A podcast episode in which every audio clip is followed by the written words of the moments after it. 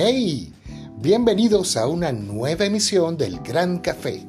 Continuamos con nuestra serie de microcuentos y esta vez traemos uno también muy especial de la autora Ana Tomasetti.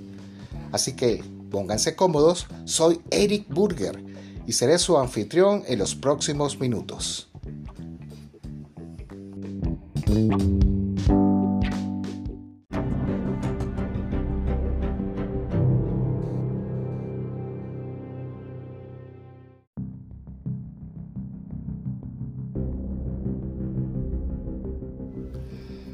Marianne se miraba por última vez ante el gran espejo de la habitación. Ya el taxi la esperaba. Estaba nerviosa, una punzada en el vientre la acompañaba. La reinauguración del centro comercial La Playa tenía en vilo a la ciudad, por lo que a principios del 2020 se había rumoreado acerca de misteriosos objetos encontrados en diferentes partes del mundo y que serían expuestos en la apertura del centro comercial. Marianne tenía el presentimiento de que lo que ha estado buscando durante toda su vida y que perteneció a su familia podría estar allí. De ser así, tenía que conseguirlo. Ya en el taxi las luces alumbraban la densa noche. Estas se veían desde la distancia. Se decía que grandes figuras del arte estarían para la apertura. Marianne tuvo que jugarse un hermoso collar de perlas victorianas para poder conseguir la invitación. Al llegar, vio como el alcalde de la ciudad, junto a un pequeño niño vestido con raros pantalones largos, boina y una especie de manta de piel que daban la apariencia de un pastor de ovejas, cortaba con unas tijeras el lazo, dando así inicio a la tan esperada inauguración. Debido a lo extraordinario del evento, la entrada tenía un toque particular. Los invitados eran llevados a las diferentes casillas ubicadas, estas directamente delante de las puertas.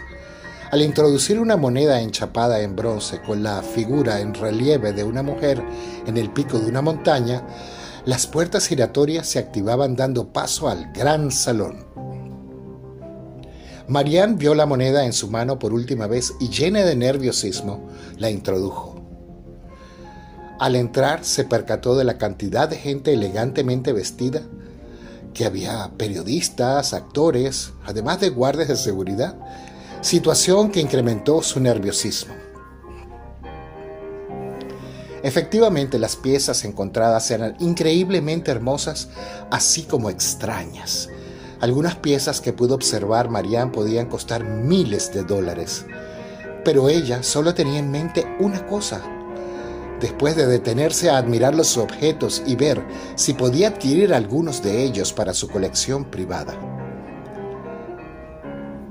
Las obras se disponían a lo largo y ancho de la habitación. Estaban clasificadas por origen, lugar, fecha y composición. A un lado del recinto se escuchaba la voz del subastador acompañado del fuerte sonido del martillo. Marianne caminaba despacio viendo pieza por pieza. Cuando se detuvo ante un magnífico cuadro que conservaba nítidamente los colores, la luz reflejaba el amanecer. Le hicieron recordar historias de un tiempo pasado. Casi por dos segundos pierde la noción del tiempo y es presa de sus recuerdos. Siguió mirando las líneas que definían la profundidad, los elementos dispuestos. Marianne detallaba con excitación cada línea, cada significado para ella tan familiar, que un escalofrío le recorrió la espalda.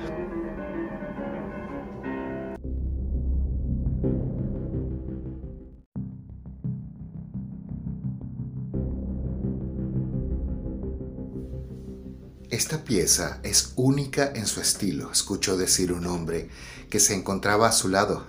Cuenta la leyenda. Continuó diciendo que fue pintado en el pueblo de Salem en el siglo XVII por la mujer que ve allí, al final, al lado de la casa de los siete techos. Se dice que era bruja y que a pesar de haber sido quemada, logró pintarse en el cuadro y trascender el tiempo y el espacio. A Marianne se le dibujó una sonrisa cínica y sus ojos retomaron el brillo que hacía siglos había perdido. Al fin la había encontrado. Esta noche llamaría al alpinista, el ladrón más famoso de la ciudad. Pensó, por fin volveré a casa. Al fin lo había logrado.